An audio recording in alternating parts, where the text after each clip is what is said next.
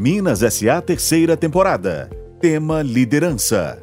Oferecimento Gerdau. Brasileira de nascimento, mineira de coração. E Sistema Fê Comércio MG. Sesc, Senac e Sindicatos Empresariais. Juntos por quem faz acontecer. Realização O Tempo.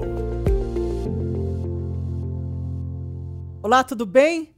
Em mais um episódio da temporada Minas SA Liderança, hoje eu recebo Lucas Provenza, 39 anos, CEO do Grupo Zelo, do segmento funerário. Planos funerários, é, crematórios, cemitérios. A gente vai falar um pouco sobre esse mercado hoje. O Grupo Zelo, ele tem seis anos, está em 14 estados. Teve um faturamento em 2022 de mais de 530 milhões de reais este ano, a previsão é de 600 milhões de reais. Lucas, muito obrigada por ter vindo aqui no Jornal Tempo para a gente bater esse papo. Tudo bem? Tudo jóia, um prazer estar aqui, Lenice, assim, para todos os ouvintes aí. É um prazer estar aqui, poder falar um pouquinho para o nosso setor, né? Que é um setor é. tão tem um estigma ali, é um setor meio diferente, né? É. Então a gente poder explicar um pouco sobre isso, acho que é sempre muito positivo. Ninguém fala muito sobre esse setor, não é, Lucas? É.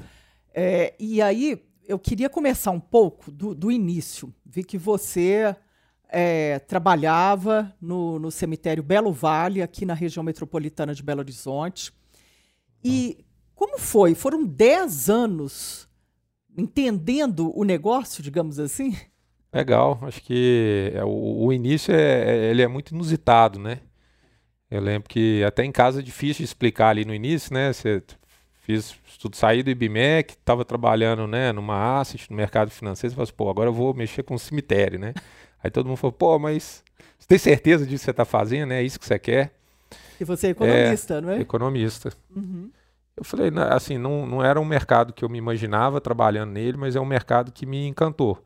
Ele apareceu assim, Ele de repente, apareceu, na sua vida? Apareceu. E assim, na época, eu até me perguntava, eu não sabia nem que isso era um negócio privado, né? Achava, pô, achava que era o Estado, achava que era envolvia prefeitura, eu não sabia muito que existia essa possibilidade da iniciativa privada também estar tá trabalhando nesse, nesse segmento. E eu acho que muito chamou muito minha atenção na hora que você começa a conhecer esse setor um pouco mais de perto, é do impacto social que tem, um impacto social muito pesado, né? Então, às vezes a gente não sente isso tanto, na pandemia a gente via muito pessoal né, falando muito sobre os médicos, enfermeiro, bombeiro, e o nosso setor às vezes escolhia. O pessoal não tinha EPI porque ninguém lembrou. Falou, pô, tem um setor aqui que é tão importante quanto, né? Se não tiver essas pessoas, a gente vai ter um problema de saúde pública também, às vezes você fica muito esquecido. Uhum. E é um, um setor que, para quem está nele, ele tem uma questão do servir, né? De, de, se de, de ter empatia, de se colocar no lugar do outro que é um sentimento, eu acho que é muito presente em todo mundo que está nesse setor, né? Porque todo mundo tinha a oportunidade, talvez, de ir para outro segmento. Por que está ali, né? Tem alguma coisa ali que, que, que traz aquele sentido para você. E no meu caso, eu, eu vi muito essa, essa, essa possibilidade de transformar o setor, né? Acho que o Brasil, no nosso segmento, mas a gente vê isso também em outros, né? Ainda é muito precário na infraestrutura. A gente, na hora que viaja, vê algumas coisas fora do país, fala, pô, nós estamos né, tão atrasados aqui.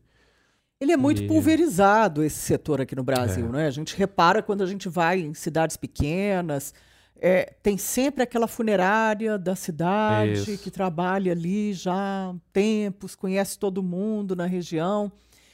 E aí você no, no mercado, quando a gente fala escalar é. o negócio, né, você escalou o, o, negócio também no mercado funerário, né? Legal. Quer dizer, você ficou lá no, no, no cemitério Belo Vale, é, é, criou o cemitério, né? Ficou 10 anos. É, começamos do zero. O que, que te marcou nessa, nessa jornada aí para você querer continuar nesse negócio? Um desafio grande, né? Porque eu comecei lá fazendo é, o estudo de viabilidade econômica na época, então eu não fui convidado para tocar o empreendimento, eu fiz o estudo de viabilidade. O pessoal falou, pô, já que você fez o estudo de viabilidade, ajuda a gente a fazer um é. business plan, um BP, fizemos um BP, pesquisa de mercado. Vai ficando. Aí vai ficando, falei assim, não, agora ajuda a gente a fazer a obra. Aí não tinha nada, era, era um, uma terra, né? Aí fizemos a obra. Aí depois no final, falou, pô, agora opera, né? Então assim, opera e você fica assim, pô, e agora? Mas eu, eu acho que faz parte muito do empreendedor, né? Você não só planejar, mas você conseguir realizar, né? Então, você tirar o que você colocou no Excel, no Word, você tirar aquilo de um, né, do mundo das ideias e executar aquilo. Então, eu acho que essa foi a grande escolha que eu tive que fazer da minha vida. Eu lembro que eu tinha algumas pessoas que me acompanhavam na época, falaram, não, peraí, não vai mexer com isso não, que eu vou arrumar uma outra oportunidade para você, você vai para fora, você vai fazer isso. E eu tive uma entrevista numa grande empresa que eu fui, eu cheguei na entrevista, deu 10 minutos, o, a pessoa que estava me recrutando falou assim, cara, você não, você não quer estar tá aqui, você não quer a vaga, vai lá pro negócio que você quer. Então foi um negócio que me marcou, na hora que eu saí dessa entrevista de emprego, eu, eu virei e falei, não, cara, é isso aqui que eu vou fazer, é, acho que meu caminho está aqui. E aí toquei isso.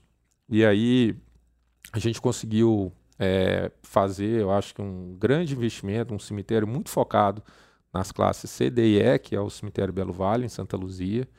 A gente já tinha a época em Belo Horizonte, o Parque da Colina, o Bosque, que eram mais focados na classe A e B. A gente falou, pô, precisamos de fazer um, um, né, um cemitério para essa população. Aí você viu que é, o, o negócio dava para ser bem maior do que Exato. um cemitério só no, no Belo Vale. É, como você foi ao mercado para buscar investidores? Legal. A gente começou muito no Family Friends, inicialmente, que a gente chama. Acho que todo, todo negócio de empreendedorismo começa muito pelas pessoas que estão mais próximas, pessoas é. que te conhecem, pessoas que conhecem a sua história. Eu tive uma dessas pessoas que me marcou muito, né?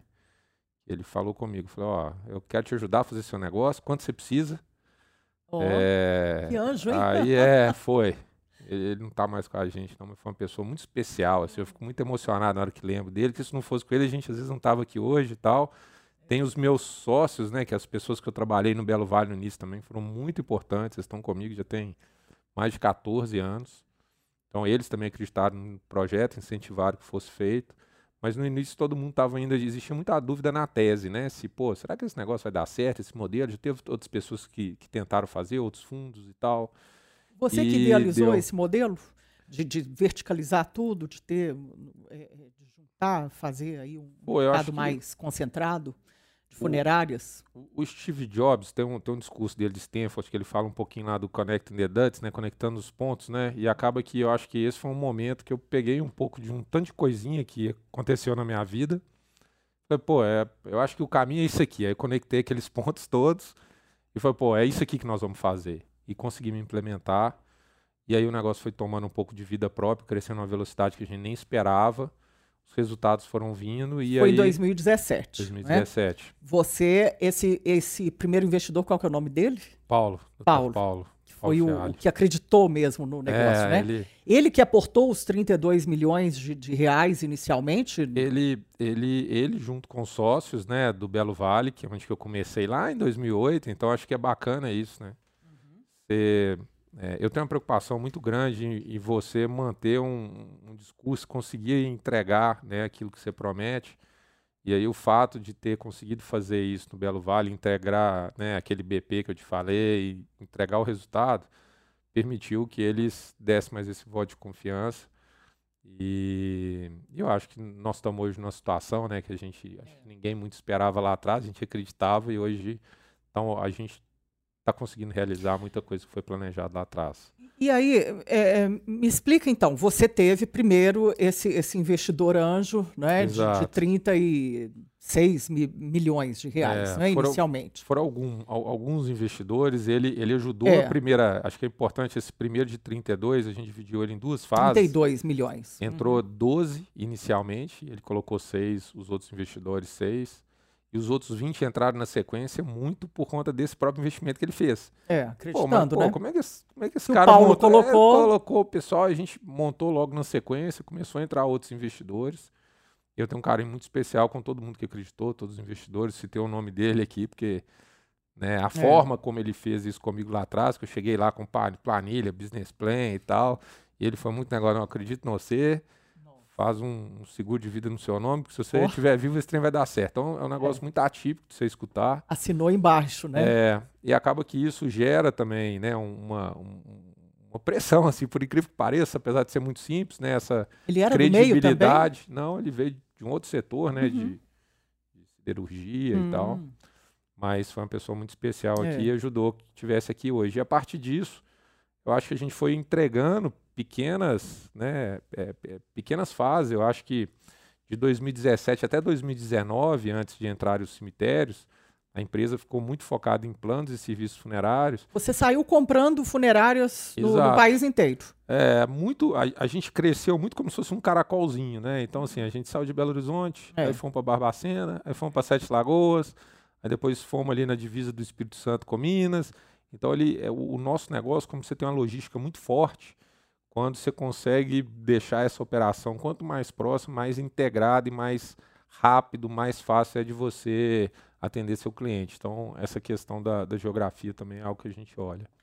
É, de 2017 até 2019, qual foi o volume total aportado? Até, até a gente fez um aporte né, de 32, que é o que você falou, que foi, foi bem, bem juntinho as duas.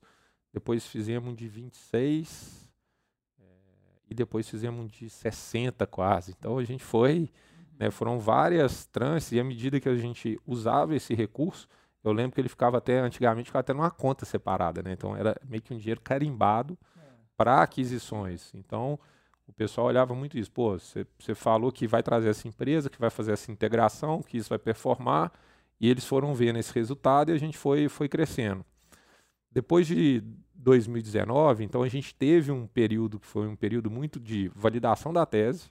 Uhum. 2019 a gente trouxe os cemitérios, que era algo que a gente né, como eu falei, é muito intensivo em capital, algo um pouco fora da época do que a gente tinha de recurso para começar. A gente começou a trazer isso, começamos a enxergar que esse modelo verticalizado de plano funerário e cemitério fazia muito sentido. E aí, em 2020, a gente recebeu um investidor institucional, mas o Family Friends continuou participando né, desses novos aportes, mas a gente recebeu um investidor institucional ali em 20.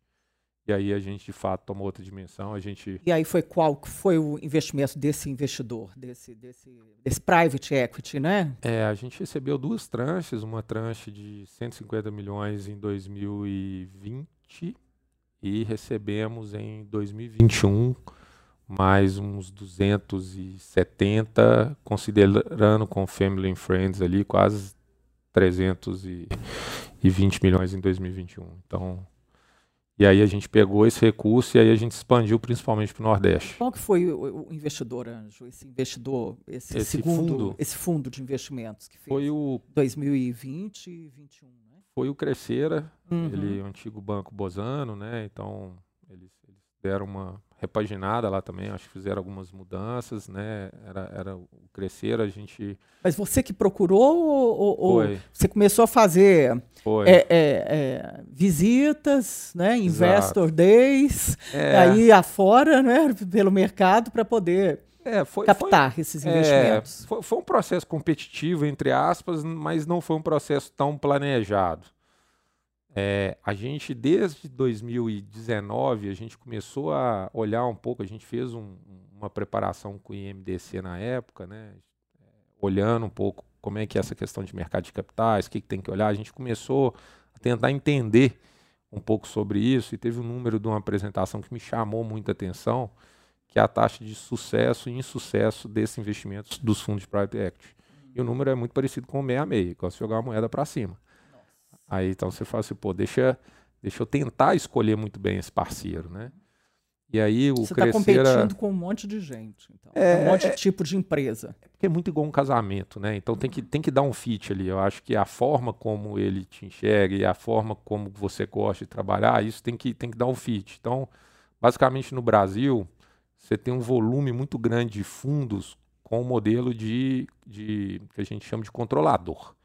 Então ele chega e fala, tá aqui minha receita de bolo, é assim que eu faço e tal. É. E no nosso segmento eu falei, pô, isso aqui eu acho que pode dar um choque, né? Então a gente buscou um parceiro que tinha um pouco mais de flexibilidade, né? Eles, eles gostam de fazer investimentos que a gente chama de minoritários, então respeitam um pouco o management, o sócio, a cultura, a forma de gerir. Então eu acho que esse foi um principal é, driver de decisão nosso da época, né? Eu falava, Interferem tanto na cena. Eu tinha, eu tinha lido um livro do Abílio na época, né? E ele uhum. falando que o pior erro da vida dele foi ter assinado o um contrato, né? né? Eu li esse livro Você também. Liu? Minha nossa. Eu tava, eu lembro que eu... Brigada que foi aquilo, né? É. E perdeu a empresa, né? É. Então foi, pô, aqui Uma não, coisa aqui... que ele se arrepende profundamente, né? É. Aí você prestou bastante atenção, é, né? Foi, pô, aqui não pode leu, errar, né? leu bem o É. contrato, né? Então a gente ficou olhando isso com bastante carinho, né? Conseguimos. Gente, esse é o Lucas Provenza, CEO do Grupo Zelo, do segmento funerário, funerárias, planos funerários, cemitérios. Ele está desenvolvendo aí um império, né, Lucas? Já são 58 empresas, não é? Essas Exato. 58 empresas, elas são todas planos funerários, é, é, funerárias. Como é que elas estão divididas aí no país inteiro? Então a gente enxerga muito o nosso negócio como vidas, né? Assim, e na pandemia acho que é uma forma de enxergar isso. O mercado tinha uma percepção que no nosso caso a pandemia a gente ia melhorar nosso resultado, né? Nossa lucratividade e tal. E foi exatamente o contrário. O nosso negócio de plano é muito parecido com a seguradora.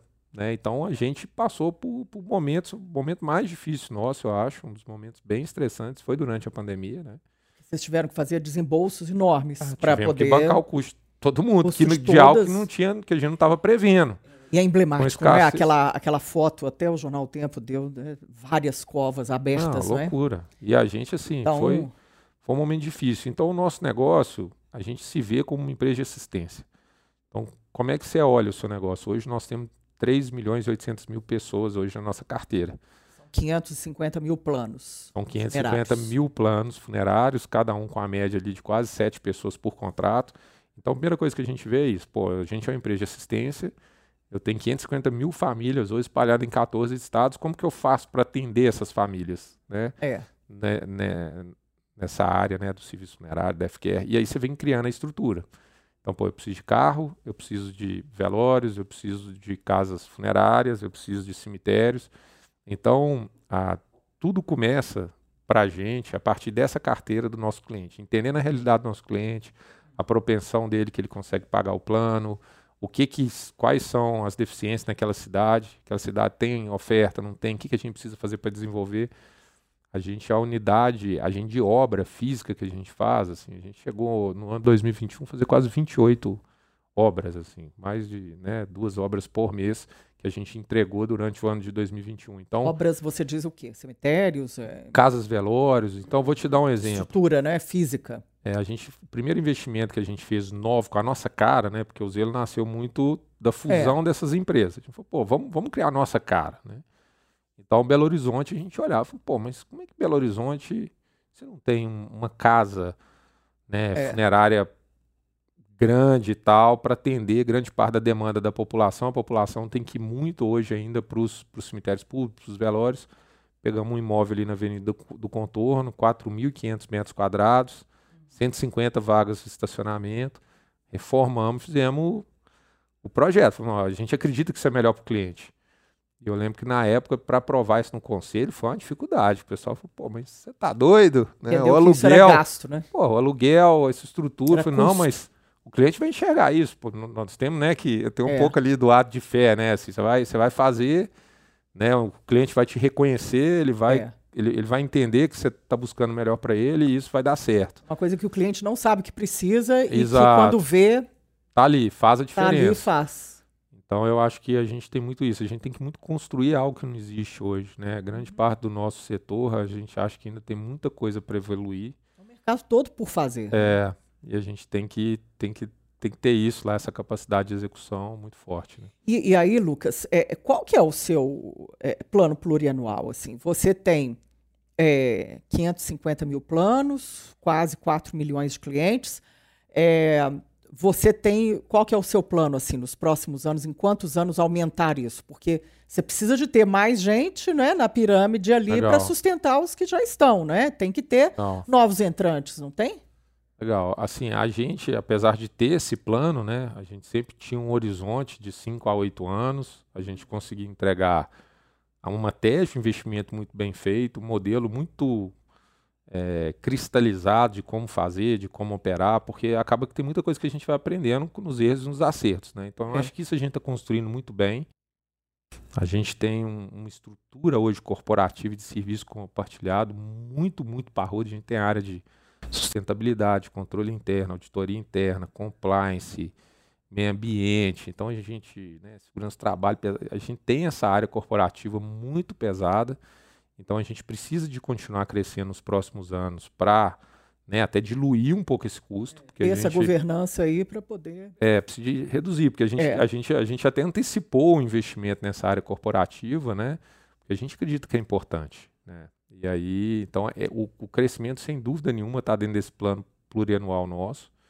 Qual que Mas... é o volume, assim, que você já você pode divulgar, já tem delineado? Qual, qual que é a meta que vocês precisam atingir para diluir esses custos? Então, eu acredito, assim, na, na minha opinião, assim, a, a, gente, a gente escuta muito falar, né, sobre unicórnios, né, o pessoal fala um pouco sobre unicórnios, é. camelos, como é que você clusteriza a sua empresa. Eu acho que no final do dia a gente é, é meio que brasileiro, né, então a gente tem que lembrar que a gente está no Brasil, então a gente tem que ter um plano, né, e foi um pouco do que a gente sentiu aí nos últimos dois anos, você tem que ter um plano, que é esse, né? Que é um pouco essa visão de longo prazo. É uma previsibilidade, né? Exato, que você faz aquele desenho, mas ao longo do caminho você vem tomando choques, né? É. Aparece uma pandemia. Crises, uma guerra, coisas guerra, que. É. Né? O juro sai de 2 para 14. Pra, é, em, aí você. Em pouco menos de dois anos. Né? Exato. Né? E, aí e haja. Aí você tá haja com... bolso para aguentar isso. Exato. Tudo, né? Aí você tem um mercado, todo mundo assim, te cobrando crescimento, pô, tem que crescer, tem que crescer, tem que crescer, tem que crescer. É porque daqui... você é engolido por outros, né? É... Tem uma coisa meio assim, não tem? É, tem. No, no, mercado funerário também? Tem, então a gente, a gente até 2021, uma pressão muito grande para um crescimento acelerado. É. E a partir de 2022, de 21, principalmente com o aumento de juros que a gente teve, né? Quando o juros saiu de 2 para 14%, a pessoa, não, agora eu quero é EBITDA, eu quero caixa. Uhum. Então a gente também está um pouco é, se adaptando a essa realidade. Então a gente teve nos últimos dois anos um foco muito grande em rentabilizar e olhar melhor esses ativos que a gente está dentro de casa. Então vou te dar alguns exemplos. A gente tem quase 100 milhões de reais hoje em cemitérios pré-operacionais para desenvolver. Então está o terreno, está a licença e não existe. Então tem que ir lá, construir, pôr para operar. Digamos então, que você tem, igual na construção civil, você tem um banco de terrenos. Um banco, um land bank. Land a gente bank chama ali, né? Até de land bank é, mesmo. né? Que ele tá, é um ativo ali, é né? É um ativo. Mas você tem que ir um pouquinho agora mais Exato. pé no chão, porque senão é, a sua dívida começa a crescer muito mais do Exato. que a, a, sua receita, né? Exato. E a gente é uma empresa muito pouco alavancada, então assim, a gente não é. gosta de, a gente não gosta muito de dívida. A dívida a gente olha ali como um negócio que de fato precisa de ter para melhorar o custo de capital. Tem que ser uma dívida boa, digamos assim. É, né? barata. A gente é. olha, nosso conselho olha muito custo, então assim, menos até às vezes do que duration e tal. Vocês estão com quanto assim em relação ao caixa? A gente tá, tem, tá, a tá gente, dentro do, tá, a gente tem uma relação de dívida hoje próximo de uma vez EBITDA, então. Assim, Nossa, bem, né? É. Tá é, tá sob bem controle. pé no chão, é. Uhum. E aí, então, eu acho que para os próximos anos, né, ainda uma, é, uma, uma busca por gerar valor em cima desses ativos que a gente acredita. E hoje eu quero deixar a companhia, uma companhia mais flat, um pouco do que a gente já vê no mercado de capitais, quando você olha essas empresas que já estão mais consolidadas, eles têm um guidance mais de longo prazo. Então, ó, pô, minha margem é 30, eu quero crescer 20% todo ano e vai naquele reloginho. Sim. A gente passou por grandes ciclos, né? Porque quando é. você sai de uma empresa muito pequena para isso, você sai meio assim, pô, agora vamos crescer, agora vamos arrumar casa, agora vamos. É. Então você tem um pouco isso. Então a gente hoje está tentando colocar a companhia mais é, dentro de um guidance que piloto o conselho, automático um aí, piloto né? automático e com um foco muito grande, eu acho, em inovação, em tecnologia, em experiência do cliente. Então a gente quer melhorar isso, porque a gente ficou muito tempo ainda tentando criar essa, essa estrutura corporativa para que esse tanto de negocinho que hoje faz parte do Grupo Zelo é. tivesse a mesma cultura, a mesma essência. Né? E agora a gente quer focar um pouco mais na operação. Mesmo assim, dá para crescer muito, né? De 530 tá. milhões em 2022. Vocês estão partindo para é, fechar o ano de 2023 com, com 600 exato, milhões? Exato. É um, é um, um projeto, crescimento robusto aí mesmo assim, não é? sem dúvida. A gente tem três alavancas de valor, assim, para crescimento. O M&A, que é a tese de fusões, aquisições, que é algo que a gente né, fez muito bem. A gente, hoje olhando para trás, você fala, pô, Nós fizemos, estamos aqui, mas, pô, se eu tivesse feito isso, isso, isso, a gente poderia ter feito melhor. Então, a gente está reavaliando também esse modelo nosso e tamo, estamos implementando de uma forma um pouco diferente do que a gente fez, porque a gente aprendeu muito com essas empresas que a gente adquiriu. A gente tem dentro do nosso próprio negócio algumas novas linhas de receita e novos negócios que a gente não evoluiu. Vou te dar alguns exemplos aqui. Eu nunca entendi por que, que o plano funerário ele funciona muito bem, né? Então ele nasceu muito das favelas, do interior e tal, e na classe A e B não tinha. Aí você vai ver, às vezes era o produto, o canal de distribuição, a forma de chegar, montamos um produto para essa classe, com uma cobertura um pouco maior, que você poderia usar em cemitérios particulares e tal. E estamos crescendo, assim, tiramos um negócio de dois anos do nada, hoje tem uma carteira de quase 200 mil pessoas dentro desse produto. Só no segmento A e B. Exato. Ah, eu, eu acredito que o melhor drive de decisão para que uma pessoa esteja impactada para comprar um plano funerário, é ela precisar de viver aquilo ou estar tá dentro daquele ambiente. Então, por incrível que pareça, os velórios nossos são as principais são os principais leads, são os principais são os principais locais que as pessoas às vezes olham e falam, pô, que legal, né? Assim, experiência e aí a própria família elogiando, então é muito boca a boca não é um produto de venda de impulso. Você não consegue, né? A pessoa não acorde mas falar, pô, vou fazer um plano. É, é, difícil. É um consumo planejado e nem é um consumo que ela quer, não é? Hoje Exato. eu vou sair para comprar um vestido, vou sair para comprar um plano funerário. Mas eu acredito que ele vai virar no futuro, talvez, muito parecido com um plano de saúde. A gente vai conseguir. Eu acho que à medida que você consegue profissionalizar o setor, e teve um marco regulatório muito importante, que a gente não falou dele, que ajudou nessa profissionalização que até 2016 ninguém sabia se o plano funerário, que era o que existia no mercado até então, sem regulamentação, iria para debaixo da SUSEP, como é que tinha que ter, se tinha que ter ah. reserva. Então a gente teve uma lei federal, que é a lei. É importante. Segurança 13... jurídica, né, Lucas? Exato. Senão, assim, como é que o investidor vai colocar recurso num setor que ele não sabe né, qual é a regra é. do jogo? Ainda mais no Brasil. muda, né? É, que muda no Brasil, passado, né? No Brasil a gente está acostumado com isso, né? Então você imagina o negócio nem lei tem. Aí você fala, não, o investidor não vai. Né? Tenta, né?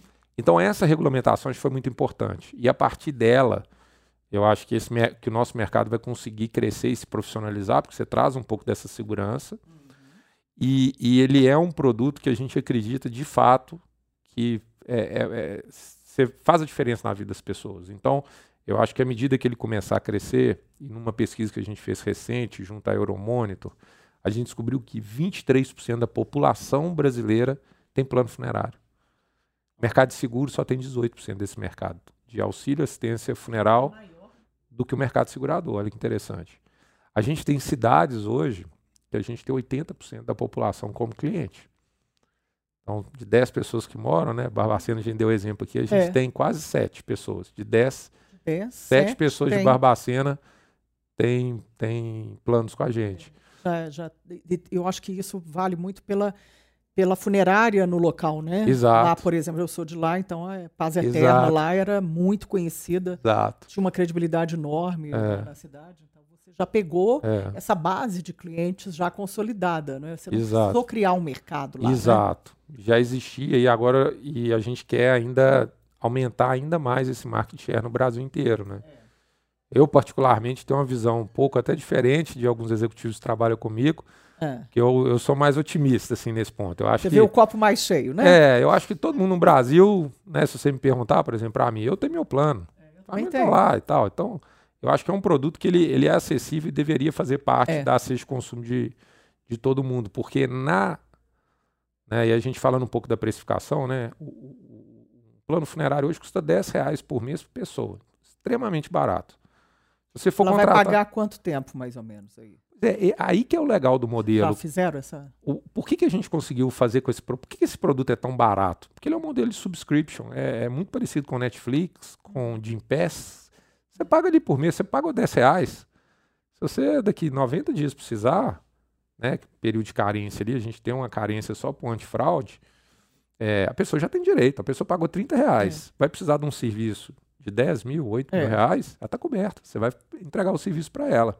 O que ela vai pagar durante a vida toda dela não vai dar é, esses muita... 8 mil aí, não, e, e 10 mil reais. E não, e não tem obrigação. Se ela, se ela faz. Lógico que a partir do momento que existe o sinistro, a gente ela tem que manter, ela, ela tem que pelo menos quitar o contrato, que tem um prazo máximo ali de 46 meses. Uhum.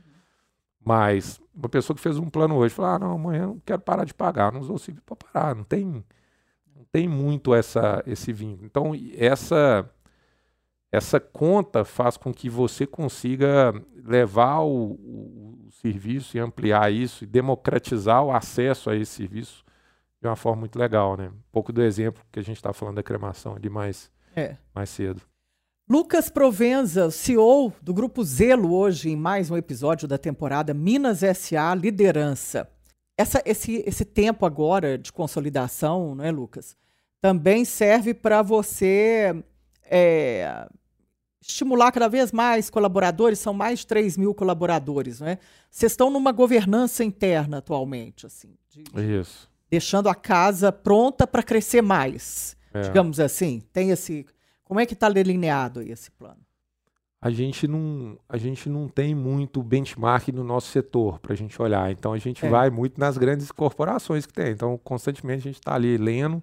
Uhum. Você senta com os executivos nossos hoje, eles estão dando, lendo informações públicas de empresas do Estado na Bolsa. E ali, baseado no que você lê, você fala, pô, que legal isso aqui e tal, vamos, vamos fazer, vamos trazer. Então, pode falar um pouquinho das preocupações do nível de gestão que a gente conseguiu chegar lá. Acho que essa pauta é uma pauta importante. A gente hoje a gente tem uma preocupação muito grande com a parte de sustentabilidade, meio ambiente, governança. Então, a gente implementou os, o compliance nosso junto com a PwC em 2019. Aí depois do compliance implementado, a gente entrou com uma pauta de controle interno. Então, e vocês um têm quantos cemitérios? Hoje a gente tem 22 cemitérios, 11 operacionais, 11 para ainda em fase pré-operacional. A gente agora participa também da licitação de São Paulo, lá de um dos quatro consórcios vencedores. A gente tem uma participação lá, são mais sete. Então. São 22 cemitérios em oito estados, não é? Exato. E isso precisa de ter uma, uma governança muito forte, muito não é? Muito forte. E muito por conta dos colaboradores também, né? Se atende, além dos colaboradores, a gente tem hoje mais de 3 mil colaboradores. E a gente tem uma carteira de cliente, igual eu falei, de quase 4 milhões. Então, é. É, você tem que ter um canal de ouvidoria muito forte, um saque muito forte. É, o, o, compliance também eu acho muito legal ali o trabalho que, que eles fazem, porque é um trabalho muito educativo. Compliance nosso ele não está ali para resolver um problema que já aconteceu. A gente tem que olhar os, as coisas que estão ocorrendo e como que eu faço para me precaver disso. Então, muito treinamento, volume de hora de treinamento que a gente dá de compliance através da nossa universidade lá, que a gente chama de Universidade Zelo. É, o compliance nosso tem meta de treinamento de funcionário, ah, é? compliance e tal. Tem certificado, depois que acaba, tem que fazer uma provinha. Tem que é, treinar sempre, tem que ter sempre essa. Sempre. Todo ano está lá esse acompanhamento das, das né, dessas horas de treinamento. A gente, relatório de sustentabilidade, a gente já está indo para o terceiro ano. A gente foi a primeira empresa a lançar um relatório de sustentabilidade. Esse ano já vai sair com, com selinho até do GRI. A parte nossa de contabilidade, a gente teve que desenvolver uma contabilidade para o nosso setor que não, não existia.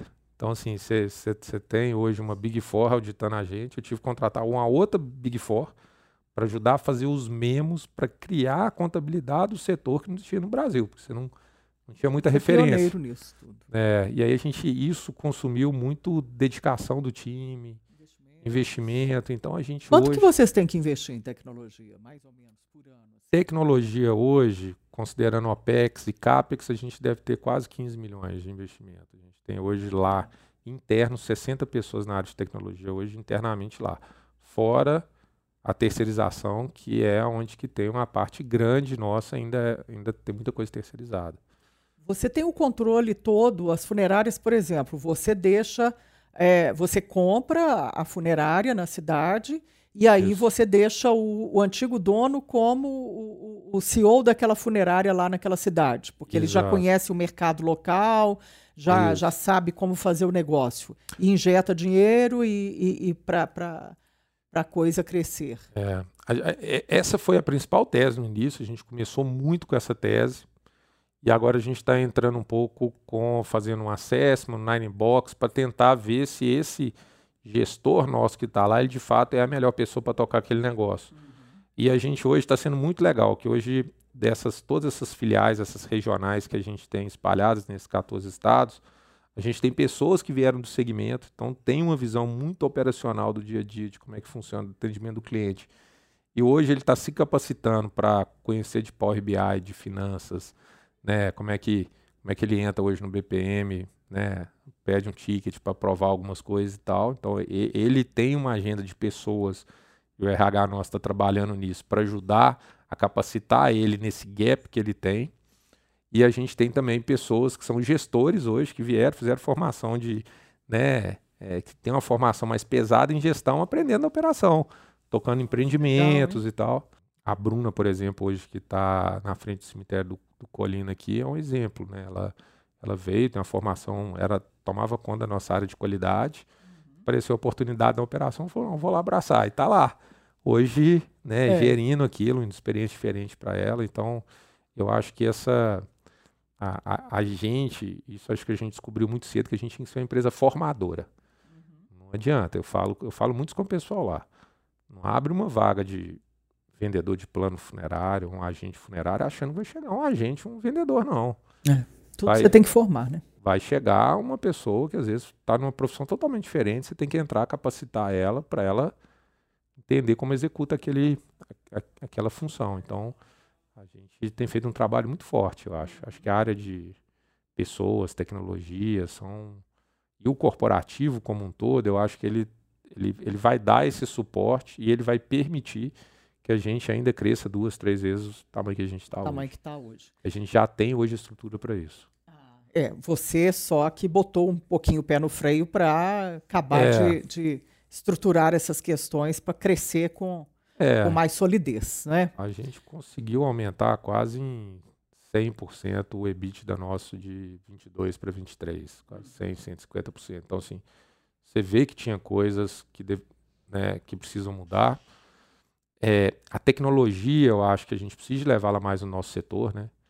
Então, a venda, é, muito como papel. Como que a venda chega, né? Num WhatsApp ou não, Exato. né?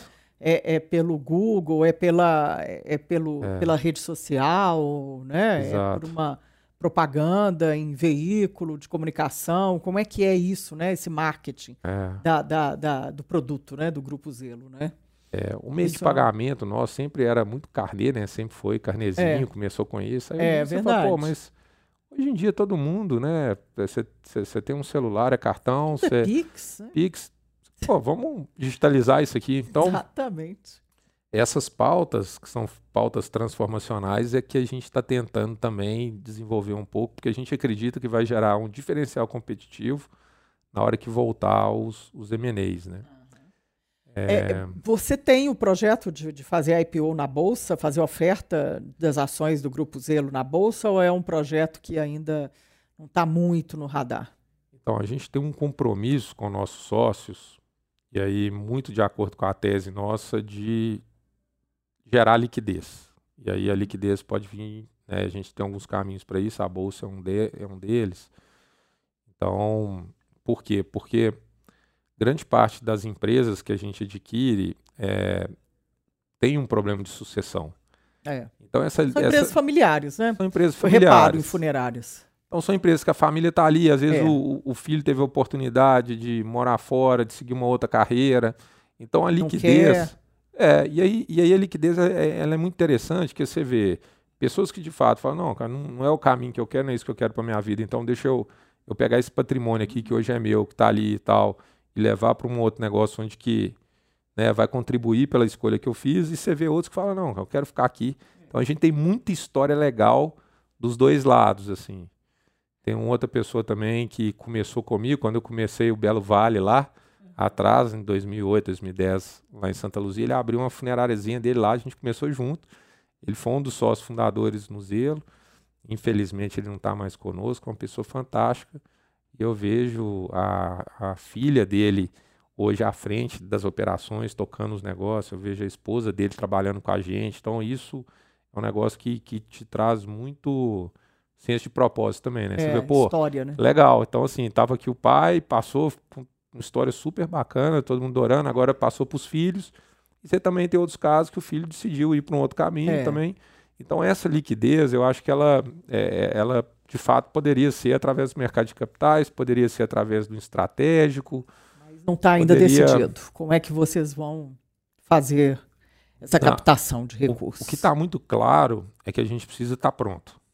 Então, como é, como é que foi um pouco a mensagem nossa? Falei, cara, você tem que estar pronto, faça o dever de casa, arruma. Então, eu acho que é um pouco do que a gente quis passar. É, pô, a companhia hoje é muito diferente do quando começou.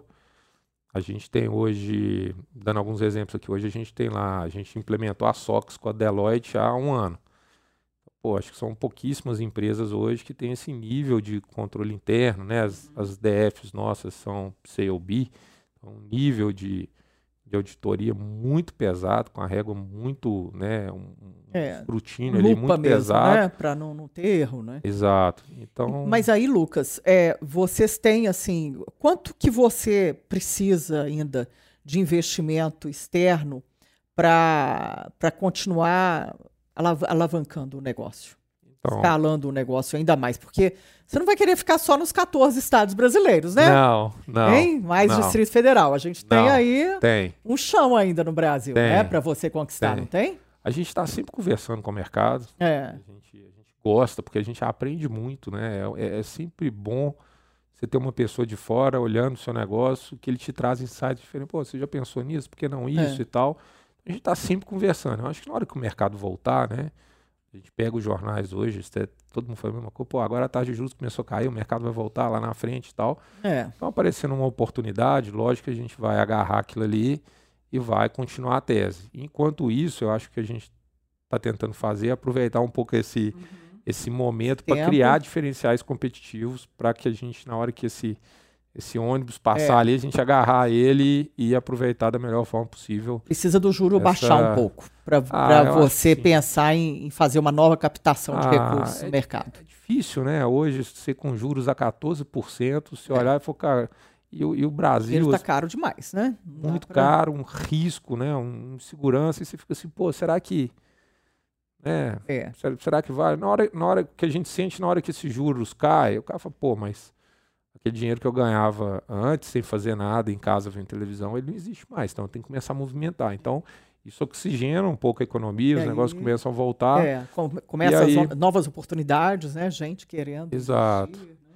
E aí eu acho que o, o nosso. E, e o o que é muito legal desse nosso setor é isso, né? É você conseguir navegar nesses cenários, né? É. Então, na hora que o mercado está super positivo, você vai, aproveita a oportunidade. Na hora que o mercado se fecha um pouquinho mais, você faz esse dever de casa. Eu lembro que em 2021 foi um ano que a gente fez mas muita aquisição. Foi um negócio de louco, assim. Foram Plena 21 pandemia. Foi. A gente estava saindo da pandemia no primeiro tri de, de 21, acho que foi o último tri da pandemia quase, então já estava saindo. A gente recebeu aquela segunda tranche do investimento ali mais ou menos no final do segundo tri. E aí o último, os- o último semestre de 21 nosso foi assim, uma loucura. né? E aí a gente olhou para 22 e falou, pô, olha que oportunidade legal que a gente vai ter de mostrar para o nosso investidor, mostrar para os nossos sócios que, pô, eu vou conseguir pegar esses ativos que a gente adquiriu e de fato transformar e entregar o valor que a gente está fazendo. E a gente foi fazendo isso ao longo de 22. Era algo é, e talvez uma coisa que a gente subestimou é que essa integração ela gera no primeiro momento uma, uma, uma disfunção no seu negócio.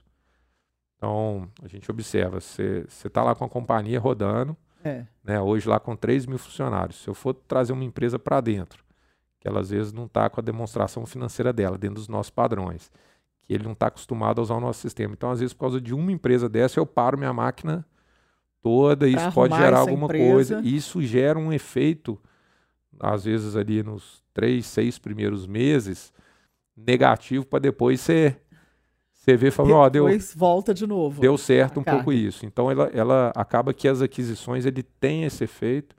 Essa a gente- maturação, né? Ela demora, né? Não é Demora. assim. Eu tenho, outra, eu, né? eu tenho estudado muito outras empresas no mercado financeiro, que hoje isso é público, né? Então, eles, É, eles fazem teleconferências, têm DFs públicas. Aí você olha, você fica escutando que, pô, ainda bem, pô, nós estamos aqui, o que nós estamos passando, é. de fato, todo mundo passa, o caminho é esse. Eu passei dentro do mercado financeiro, né? Que, é... que tem que é. ter precificação e tudo, né? Que já vai mais complicado, né? Você não pode é. entrar com um preço tão baixo, né? Então Exato. tem que, tem que esperar um pouquinho, né, Lucas? Perfeito, é isso. É. Mas a gente está muito feliz lá, eu acho, assim. Na hora que olha para trás, né, pessoal, pô, e esperava isso. Assim, o pessoal está ganhando dinheiro, né? Está tá rentabilizando bem, você está reportando lucros e resultados para os funcionários. Como é que é essa é relação que... com, com, com, o seu time? Ah, eu acho que... O pessoal vem muito aqui, eu, te, tem, eu guardei muito isso, o CEO da Farmax, o Ronaldo, e falou assim, olha, empresa não é só a parede, não. Não adianta. Se não for gente para gente boa ali e que seja é, é, que tenha rentabilidade ali, né, que seja remunerada para aquilo, é. a empresa não vai para frente. O negócio é muito intenso, né? É. Ele é muito complexo. E aí, na hora que, que a gente olha, fala assim, pô, aquela visão que a gente tinha lá atrás do nosso setor, né, da possibilidade de ser um negócio muito grande, é, eu acho que ela foi muito acertada. Mas uma coisa que eu acho que a gente tem que estudar cada vez mais, a gente estuda isso pouco, né? Mesmo faculdade, MBA, a gente vê isso muito pouco. É a complexidade que é de você, né? Assim, é muito fácil você tocar um negócio pequeno e muito fácil você tocar um negócio grande. Esse meio do caminho aqui, ele é, ele é doído demais.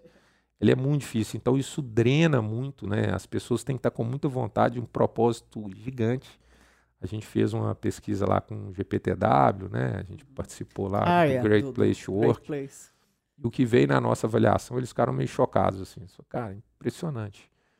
Ah, o, o, propósito que veio aqui em vocês, ele é muito maior, talvez, do que a remuneração.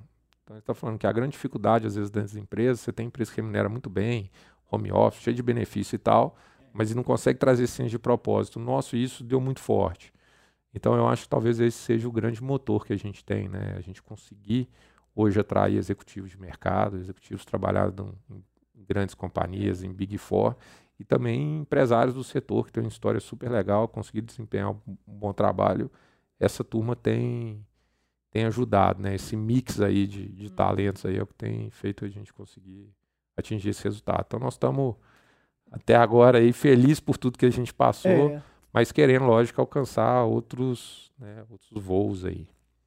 Lucas Provenza, o CEO do Grupo Zelo, hoje em mais um episódio da temporada Minas SA Liderança. Estamos falando sobre o mercado funerário. Ah, o Grupo Zelo já está em 14 estados. E pelo que Lucas está falando aqui, vem, vem mais coisas aí, não é, Lucas? agora é, é, terminar 2023. O que, que você pensa para 2024? É continuar fazendo essa consolidação do, do grupo? É. Ou, ou 2024 já tem outros planos? Não, a gente já voltou um pouco as aquisições, então esse mês a gente já está negociando uma empresa, mês passado nós fechamos uma, então a gente está começando, tem uma operação muito grande no nosso pipeline, um negócio também que a gente acredita que vai ser transformacional para a gente, a gente está estudando. Dá para falar em e qual é um... região do Brasil? Dá, tá, tá aqui no Sudeste. Ah, tá, tá no Sudeste. Tá. Olha. E a gente vai, vai ser um casamento mais demorado, que eles são um grupo também muito grande. Uhum. Então a gente está olhando isso. Então tem, tem algumas coisas aí que a gente a gente não pode parar, né? Mas não. Então consoli, talvez conciliar um pouco essa agenda interna com a agenda externa, né? Olhar uhum. para fora e é. um pouco para dentro. Começa a olhar também para o mercado. Como é, é, nesse porte do Grupo Zelo, tem outros players no, no mercado brasileiro assim? Desse tamanho, igual, no, igual tem no mercado da saúde, não é que a gente vê as operadoras é. gigantes, e uma vai comendo a outra, né? Vai é. englobando ali a outra. Ou, ou, não, a coisa, o Grupo Zelo bebeu água limpa aí, digamos assim. Então, assim, é... até 2020, eu acho que a gente tinha alguns players, alguns concorrentes a nível Brasil meio que disputando essa tese. É, e eu acho, eu, eu, falo muito isso, acho que o tempo é o melhor, né? É o melhor é. juiz aí para tentar definir isso para a gente. Hoje, hoje eu tenho uma preocupação muito menor com isso, talvez, do que quando a gente tinha, né? Porque no início a gente, e lembrando que a gente nasceu de grupos muito pequenos, né? É. O grupo nosso nasceu do maior grupo de Minas, ou o maior grupo de São Paulo, para fazer isso. A gente já nasceu pequenininho. A gente... Quebra-cabeça, né? Exato. Uma pecinha aqui, outra ali, outra e ali. aí foi... a gente começou atrás, né? Gigante. Como se fosse uma corrida de Fórmula 1 lá, a gente largou em vigésimo, é. passamos, chegamos. Hoje, hoje a gente está em primeiro.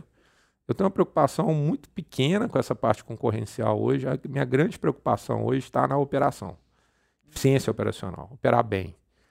Então hoje eu, eu, eu, eu, talvez eu teria um receio mais de talvez um concorrente vir de um, de um outro segmento, né? A gente viu um pouco isso é. né, em alguns setores, né? Então, pô, o que, que a Amazon né, fez, né? O que, que a Apple fez no é. mercado de tecnologia, você começa a ver algumas coisas, você fala assim, pô, acho que então hoje talvez né? Assim, os de outsiders. repente, né? Aí vem assim. Então hoje eu acho que eu tenho uma preocupação um, um pouco mais nessa linha, né? De vir talvez um play internacional. É, também o... que olha o Brasil e fala, olha, aquele grupo Exato. ali, o Grupo Zelo está se dando bem, eu também é, tenho condições. Querendo... Exato. O é. próprio mercado segurador, a gente vê que tem muita, muita oportunidade, sinergia do nosso business com o mercado segurador, então é, é um negócio. E, e, eu acho que a gente tem que se inspirar muito, mais uma vez, nas empresas que estão fora do nosso segmento para conseguir trair, né, atrair um pouco do que a gente já está vendo em indústrias mais maduras, mais desenvolvidas para nós. Então, uhum. acho que, do ponto de vista concorrencial, é um pouco do que, como é que é. eu vejo isso. E como a gente nasceu, é, né, a gente é fruto de uma consolidação também, uhum. eu acho que, na minha cabeça, eu acho que funciona muito o seguinte, assim, se tiver alguém que vai ser mais eficiente operacional que eu, não vejo problema nenhum de me juntar a ele, pô. Lógico, né? Ele tá né? fazendo um trabalho legal, então é. Talvez eu me juntaria ali também para beber um pouco dessa Forças, né? água. Né? É, então é um pouco assim. A negociação está dessa... aberta aí, né? Ah. Para discutir. Tem algum mercado no mundo que você se espelha e que você fala, poxa, eu quero, tô, tô caminhando para essa excelência, já tô nesse patamar? Então, eu, eu, tive uma oportunidade de ir a Houston no ano passado, visitar lá o maior player do mundo. Então, assim, para mim foi uma, uma aula, né? Assim, você vê eles contando, eles fizeram o que a gente está tentando fazer no Brasil, eles começaram há 60 anos atrás nos Estados Unidos. Então, Ou seja, assim, né? É, é, o, o, Peter Lynch pô, foi um dos investidores deles. Então, o mercado lá, eu acho que principalmente a parte regulatória do mercado americano, me chama muita atenção, né? Eles têm um modelo lá de meio de um trust fund, então a, a parte regulatória do nosso setor varia muito de país para país. Mas o mercado americano eu acho que é um mercado muito bem organizado. Não tem brecha, é, é daquele jeito, é assim que opera e vai. Agora, o mercado nosso, acho que ele é mais parecido com o mercado da Espanha. Então, o mercado da Espanha ele tem um produto lá que é o Decessos, que hoje está dentro das seguradoras, que é mais parecido com o nosso plano aqui. Então, a, ali é um mercado que eu olho com um pouco mais assim, pô, isso aqui eu acho que dá para me inspirar muito aqui, principalmente a oportunidade de explorar novos mercados, novos produtos, que é algo que a gente explora pouco ainda no Brasil. Né? Então, eu acho que a gente, eu, eu me pergunto muito, falo assim, pô, se eu, por que que desses 4 milhões de clientes que eu tenho hoje, ele não pode, às vezes, depois a, acessar uma assistência residencial, é. um auxílio dental, é um plano de né, saúde um plano também, saúde, uma operadora, um seguro né, saúde, né? Exato. Então, Por que não fazer uma venda aí conjugada? Né? Exato. Né? né? E a gente tem visto isso em várias indústrias, né? É. É, empresa de um segmento juntando com o outro para explorar. Aliando, né? É. né? Então, até, até empresas concorrentes mesmo. É, tava... Até mesmo para ficar mais competitivas, né? Exato. Mas o Grupo Zelo está à venda? Ah, eu acho que hoje. Difícil falar que não, né? A gente escuta, né? Se tiver alguém com uma proposta, lógico que a gente vai escutar. E eu acho que a maior dúvida nossa, na hora que a gente olha os grandes players lá fora, que o mercado, você tem empresas do nosso setor na bolsa, você tem um parâmetro. Hoje esse, esses grupos estão tradando ali a 12, vamos falar ali de, de 11 a 15 vezes EBITDA, né? E eles têm umas características de investidores, o pessoal que está ali. Então, como o nosso negócio, a parte regulatória aqui ainda é um pouco diferente, o plano funerário não existe nos Estados Unidos, não existe na China né, um negócio, a jabuticaba brasileira. É. Então a gente está tentando um pouco sentir isso, o que, que a gente vai ter né, de, de, de precificação. Então é uma, talvez aí está um grande ponto que a gente precisa descobrir, até porque isso acho que vai ditar muito o rumo nosso daqui para frente. Né? Que bom, Lucas. Quero te agradecer demais aqui por Pô, ter vindo. Prazer. E você continue crescendo, fazendo a empresa crescer. Pô, tomara. Pra trazer mais serviços, né? É. Para o brasileiro. Isso é. é. muito bom. E ainda saindo de Minas Gerais. Né? É, obrigado. Partindo Foi de Minas. grande prazer estar aqui. A gente está muito feliz de poder contar um pouco da nossa história, né? Uma empresa mineira. É. E eu acho que eu estou aqui representando, eu acho que um, um, uma, uma, turma que tem uma história muito bonita. Eu gosto de falar isso, assim, né? São pessoas muito batalhadoras que... Tem sócio que está com a gente hoje, começou a trabalhar com 12 anos de idade entendeu? Vendendo laranja e tal, hoje hoje está lá, então a gente está aqui podendo representar, né, um, um, pouco dessa cultura nossa desse trabalho, é, para mim é, eu me sinto aí privilegiado. Que legal, obrigado. Obrigado. Viu? Sucesso, mais Não, ainda. Obrigado. gente, hoje eu recebi Lucas Provenza, CEO do Grupo Zelo. Muito obrigada pela sua audiência e até o próximo episódio. Tchau.